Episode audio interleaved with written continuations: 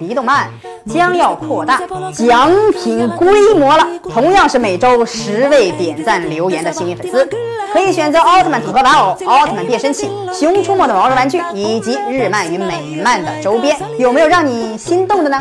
快快点赞留言转发吧！大家好，欢迎收看《雷动漫》。光明磊落的奥特曼也有不为人知的秘密，只要是生物呢，都有私心。特别是这个光之国的统治者，能走到这个位置，那肯定做过不少善恶交加的抉择。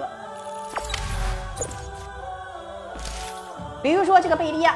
他之前和奥特之父的关系那是非常的铁呀。传说之前贝利亚还救过他的命呢。可是后来贝利亚触碰了等离子花塔，被驱逐出了光之国。奥特之父连句求情的话都没有。所以说奥父有私心，贝利亚对他来说是个隐患。所以贝利亚被驱逐的时候，奥特之父毫不犹豫地执行了命令。其实奥特之父与贝利亚的关系比我们了解的还要亲密。剧中曾说过，年轻时的贝利亚与奥特之父是战友，经历过无数次的战斗与危难。贝利亚还曾多次救过奥父。日本。的奥特曼舞台剧中就有二人一起战斗的场景哦。按照常理来说，如此激情四射的关系，贝利亚犯了错，奥特之父应该会为他求情的。可是事实却完全相反，因为只要两个人碰到利益关系，多么牢固的情感都会破裂的。之前奥特之父的哥哥杰克和贝利亚。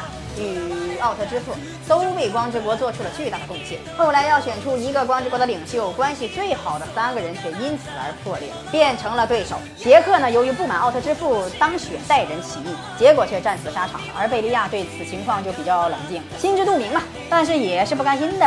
奥特之父也明白贝利亚也有私心，所以也一直防范着贝利亚。而且据说二人也是情敌关系，都喜欢奥特之母。呃，奥特之母的长相也能祸水，看来奥特曼的。审美观念也不是我们这类低等生物可以理解的嘛，所以我们可以看出来，奥特之父对贝利亚充满了怨恨。首先怕他争夺自己的领袖之位，又怕他抢自己的老婆，所以贝利亚被赶出了光之国，也是消除了他的一个心头大患。想要当领袖，狠不下心是绝对不可以的。大家还有什么不同的观点，可以在下方留言，多多与黎动漫互动，参加每周的大抽奖哦。